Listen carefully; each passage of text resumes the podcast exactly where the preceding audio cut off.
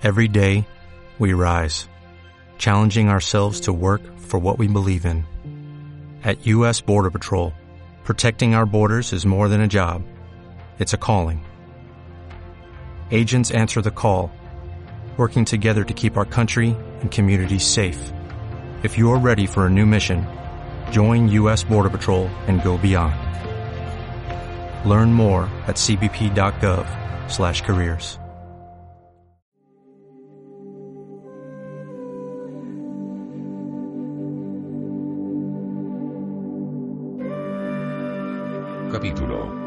7. La reencarnación y el tiempo.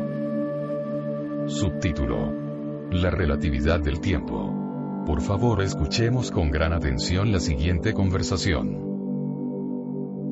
El profesor Durkheim dice, ¿Puedo hacerle una pregunta acerca del significado del tiempo? Yo creo que hay dos maneras de ver el tiempo y la eternidad. Su divina gracia, Srila Prabhupada, le responde. El tiempo es eterno, pero nosotros calculamos el tiempo en términos de pasado, presente y futuro, según nuestra existencia material temporal. Yo soy un ser humano. Vivo 100 años. Así que mi pasado y presente son diferentes al pasado y presente de la hormiga, la cual vive, digamos, unas cuantas horas. Y, de modo similar, los seres vivientes de los planetas superiores tienen también un pasado y presente diferentes, ya que uno de sus días equivale a millones y billones de nuestros años. Así que el tiempo es eterno, pero de acuerdo con nuestra condición en el tiempo y el espacio, calculamos el tiempo en términos de pasado, presente y futuro. Subtítulo. El pasado, el ego, y el futuro profesor Durkheim. Pues, ahora, yo le pregunto, verá usted, hablando de la eternidad, hay dos significados o conceptos al mismo tiempo.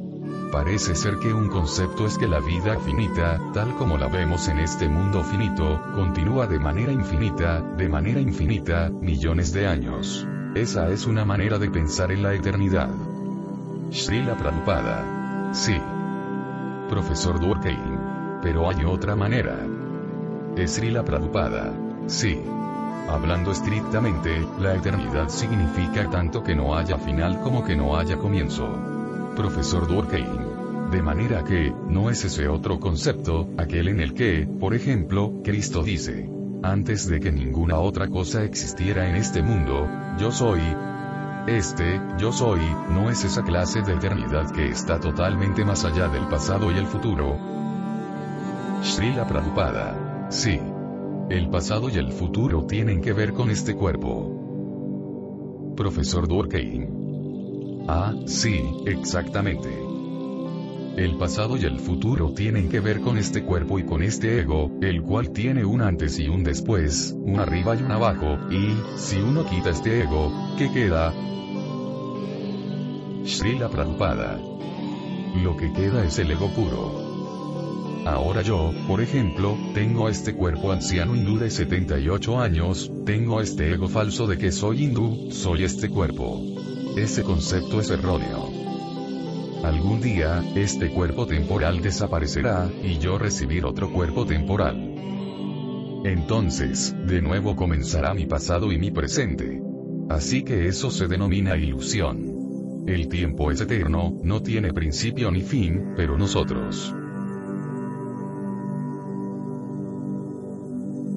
Subtítulo. El alma no necesita del cuerpo. Profesor Durkheim. Pero, sin este cuerpo, no podríamos volvernos conscientes de lo que hay más allá del cuerpo. La conciencia pura ha de tener un cuerpo material, ha de tener un contexto que no sea la conciencia pura. Srila Prabhupada. No. La conciencia pura, el alma, no necesita un cuerpo material. Cuando usted sueña, por ejemplo, olvida su cuerpo actual, pero aún así permanece consciente. El alma, la conciencia, es como el agua. El agua es pura, pero tan pronto como desciende del cielo y toca el suelo, se enturbia. Profesor Durkheim. Sí. Srila Prabhupada. De igual modo, nosotros somos almas espirituales, somos puros. Pero tan pronto como abandonamos el mundo espiritual y nos ponemos en contacto con estos cuerpos materiales, nuestra conciencia queda cubierta. La conciencia permanece pura, pero ahora está cubierta por el lodo. Este cuerpo.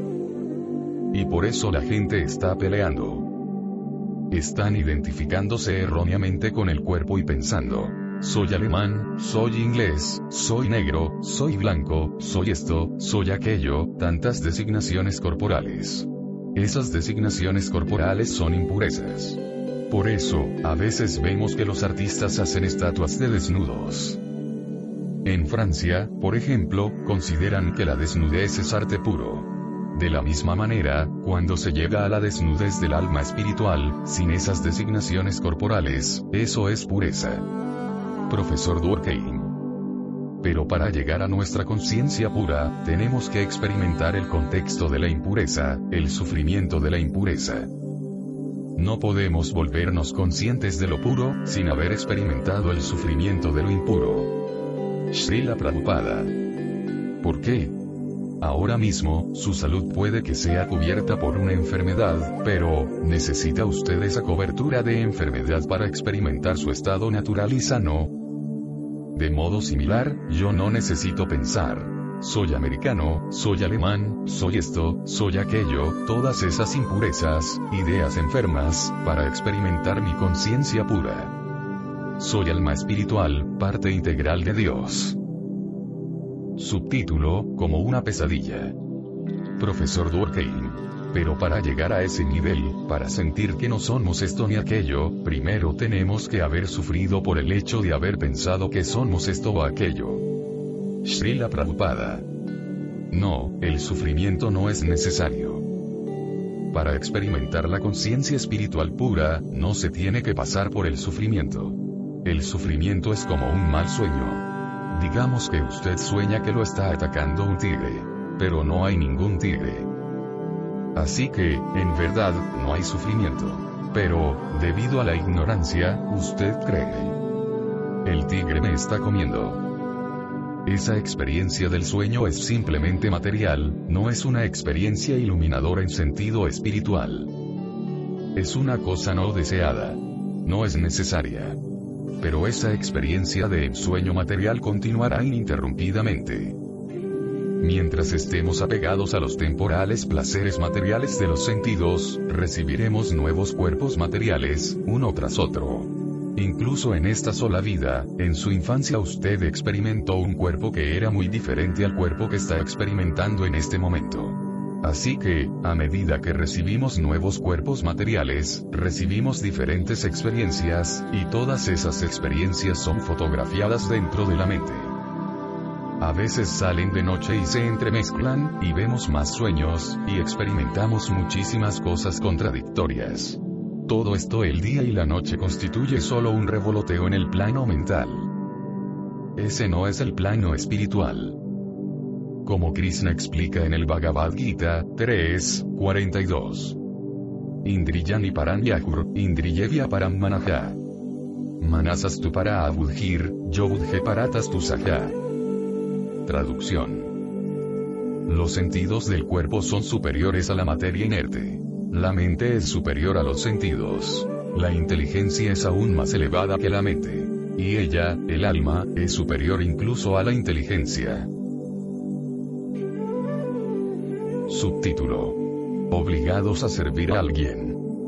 De manera que tenemos que trascender todas nuestras identificaciones materiales. Entonces llegaremos a la verdadera conciencia. Yo soy eterno. Dios es eterno. Yo soy parte integral de Dios. Mi deber es servir a Dios. Claro que aquí en el mundo material también estoy sirviendo. No puedo dejar de servir. Pero estoy sirviendo bajo identificaciones materiales. Por ejemplo, puede que durante la última guerra usted haya ido al frente, debido a que quizás se identificó como alemán. Debo pelear, debo ofrecer servicio a mi país. Todo el mundo piensa. Voy a servir a mi comunidad, o a mi familia, o, si no hay nadie más, al menos, a mi perro. Eso es lo que está ocurriendo. Así que tenemos que liberarnos de todas esas identificaciones, y volvernos puros y servir a Dios. En otras palabras, Sarvopa Divini Muktam, Tat Paratwena Nirmalan. Vishikena Hrishikesh, Sevanam Bhaktiruchyate. Traducción.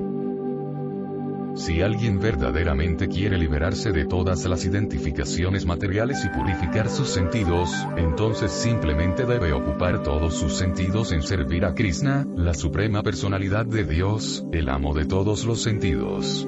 Narada Pancharatra. Subtítulo. Yo no soy el cuerpo. Tone a, Arjuna, por ejemplo. Arjuna estaba sumamente angustiado en el campo de batalla de Kurukshetra. ¿Ha leído usted nuestro Bhagavad Gita tal como es? Profesor Durkheim. Oh sí. Srila Prabhupada. Arjuna estaba angustiado porque pensaba en términos de la identificación corporal. Yo pertenezco a esta familia. En el otro bando están mis primos hermanos, que pertenecen a la misma familia, así que porque he de pelear con ellos, mejor disfruto. Ahora bien, desde el punto de vista material, Arjuna parecía ser un hombre muy bueno, pero Krishna lo condenó. Dice.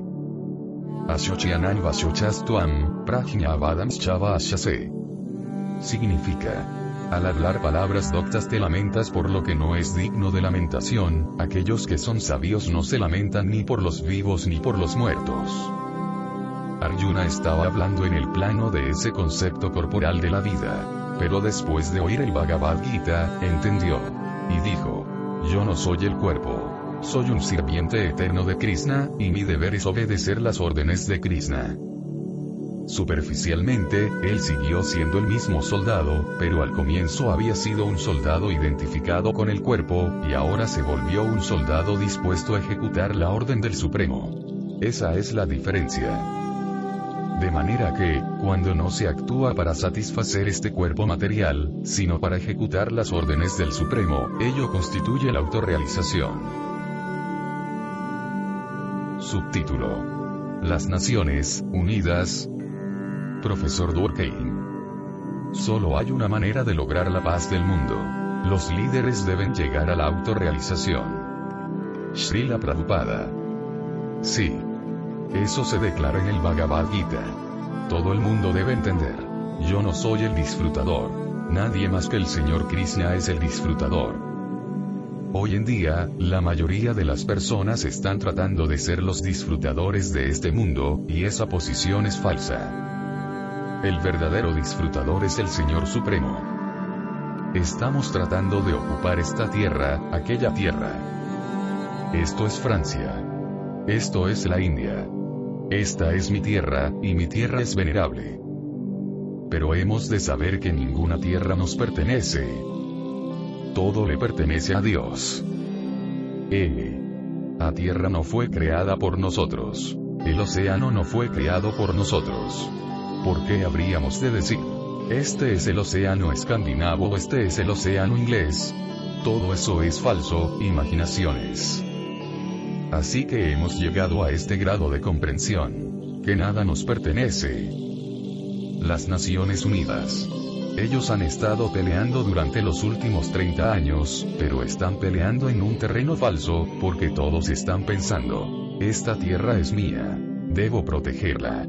Debido a que no tienen ninguna autorrealización, no existe ninguna paz.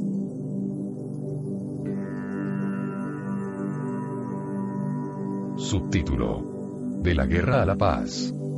Profesor Durkheim. Tan pronto como dos hombres autorrealizados se encuentran, no puede haber guerra. Hay una historia muy hermosa de cuando el emperador de Japón quiso volver a su posición de liderazgo, después de haber sido el prelado mayor durante muchos años. El maestro espiritual del emperador se dirigió al general oponente, y este, siendo de por sí un hombre autorrealizado, dijo, Muy bien, que así sea. En 20 minutos, todo se arregló. Resolvieron el asunto de una manera cortés, y la paz se estableció sin un solo disparo, debido a que esos dos hombres tenían un alto nivel de autorrealización. Srila Prabhupada. Eso es lo que nosotros estamos diciendo. cada uno de nosotros debe comprender cabalmente. Soy un sirviente de Dios, un hijo de Dios, y todo pertenece al Padre. Podemos utilizar las pertenencias de nuestro Padre en la medida que las necesitemos para nuestra manutención, no más que eso. Si pensamos así, eso es conciencia de Krishna, y no habrá más guerra. Todo será paz. Subtítulo. Una cuestión científica. Profesor Durkheim. En mi trabajo siempre siento una gran dificultad, una y otra vez, en entender que todos nosotros somos hijos de Dios. Una cosa es saberlo teóricamente, pero otra cosa muy diferente es sentirlo y experimentarlo. Srila Prabhupada. Es muy sencillo. Supóngase que usted no ha visto a su padre, es decir, es un hijo póstumo. Pero, tiene que creer que hay un padre. Sin un padre no hay ninguna posibilidad de que usted exista. Esto es algo que los cristianos han experimentado. Van a la iglesia y dicen, Padre nuestro, danos el pan de cada día. De manera que si hay un Padre Supremo. Eso se confirma en el Bhagavad Gita. Krishna, Dios, dice. Yo soy el Padre que aporta la simiente de todas las entidades vivientes de todas las diferentes formas de vida. Si hablamos de un padre, significa que debe tener un hijo, o más hijos. Y si hablamos de un hijo, este debe tener un padre. Por consiguiente, es una cuestión de ciencia, no de sentimentalismo. Subtítulo. Solo Cristo. Profesor Durkheim. Una de las grandes frases del Evangelio de San Juan, que la Iglesia ha olvidado es la que Cristo siempre dice. Yo soy el Hijo de Dios y vosotros mis hermanos. Vosotros sois hijos de Dios, como yo. Srila Prabhupada. Sí. Todo el mundo es hijo del Señor. Pero ahora ellos no lo aceptan.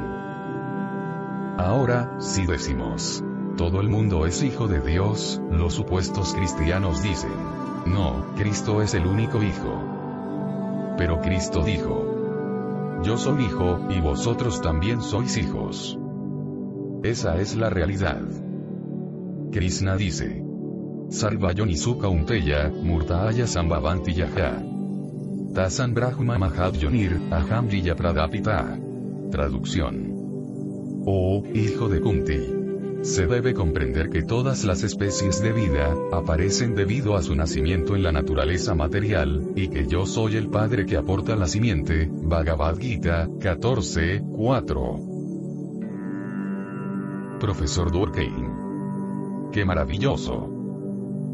Subtítulo. El mismo trato para todos. Srila Prabhupada. La naturaleza material es la madre. La naturaleza material da el cuerpo, pero el alma es parte integral de Dios. Con el alma, Dios fecunda la naturaleza material, y el alma aparece en muchísimas especies de vida. De manera que la autorrealización queda explicada muy fácilmente con las palabras. Sama Dar el mismo trato a todas las entidades vivientes, pues todas son almas espirituales, partes integrales de Dios. Pero como la mayoría de la gente no tiene ningún conocimiento espiritual, piensan que labor humanitaria significa dar toda clase de facilidades al ser humano y ninguna a los animales. O si no, hablan de nacionalismo. Un nacional es alguien que ha nacido en un país, y, sin embargo, están matando a los pobres animales que han nacido allí. Ese es su nacionalismo. Así que todo está yendo mal, debido a ese erróneo concepto de la vida. Yo soy el cuerpo. Pero cuando entendemos, yo no soy el cuerpo, soy el principio activo que está dentro del cuerpo, entonces nuestros conceptos erróneos desaparecen. Ese es el comienzo de la iluminación espiritual, de la autorrealización. Subtítulo. El Señor, abrigo negro profesor Durkheim. Y ese entendimiento tiene que ser una experiencia. Srila Prabhupada. Sí, se puede experimentar. Por necedad, la gente piensa de otra manera, pero todo el mundo sabe de hecho que, no soy el cuerpo. Es muy fácil de experimentar. yo estoy existiendo. Sé que he existido en un cuerpo de bebé, he existido en un cuerpo de niño, y también en un cuerpo de joven. Así que, en estos momentos, ya he existido en muchísimos cuerpos. O, por ejemplo, usted se ha vestido ahora con un abrigo negro. Más tarde puede vestirse con un abrigo blanco. Pero usted no es ni el abrigo blanco ni el negro. Simplemente ha cambiado de abrigo. Si yo le llamo, señor abrigo negro, es una necedad de mi parte. De forma similar, yo he ido pasando por diferentes cuerpos, pero no soy ninguno de esos cuerpos. Eso es autorrealización. Profesor Durkheim. Y, sin embargo, no hay una dificultad en el hecho de que quizás usted ya haya entendido muy bien que no es el cuerpo, pero mientras que, por ejemplo, aún tenga miedo a la muerte, no lo haya entendido por experiencia, tan pronto como lo haya entendido por experiencia, deja de tener miedo a la muerte, porque sabe que no puede morir.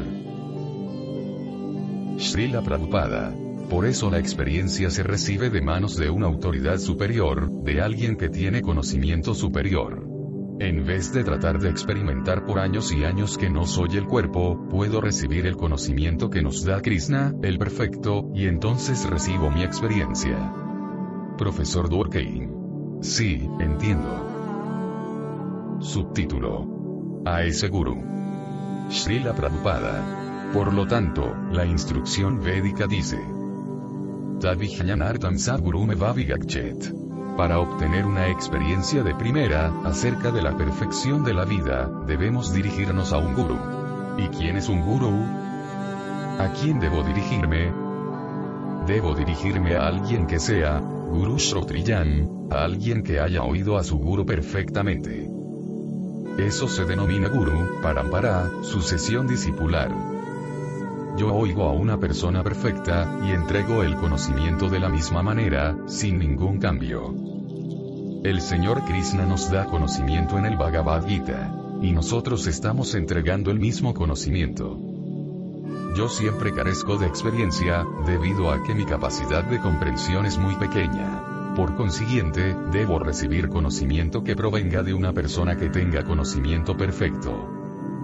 Por ejemplo, puede que un niño no sepa qué es este micrófono. Así que le pregunta a su padre, ¿qué es esto, papá? Y el padre le dice, mi querido hijo, esto es un micrófono. Ahora, el niño ya sabe, es un micrófono. Aunque la capacidad del niño puede que sea imperfecta, aún así, su conocimiento es perfecto. Ese es nuestro proceso. Estamos recibiendo conocimiento que proviene de Krishna, la persona más perfecta o usted puede recibir conocimiento que provenga de Jesucristo. Eso es también perfecto, debido a que la fuente es perfecta. Pero tenemos que recibir conocimiento que provenga de la fuente perfecta, y no mediante el proceso ascendente. Experiencia, fracaso, experiencia, fracaso, experiencia, fracaso. Así no. Eso llevaría muchísimo tiempo. Pero si usted verdaderamente quiere volverse perfecto, entonces acuda al perfecto, adquiera conocimiento de él, y experimentará la perfección. Temple University is ranked among the top 50 public universities in the U.S. Through hands-on learning opportunities and world-class faculty, Temple students are prepared to soar in their careers. Schedule a campus tour today at admissions.temple.edu/visit.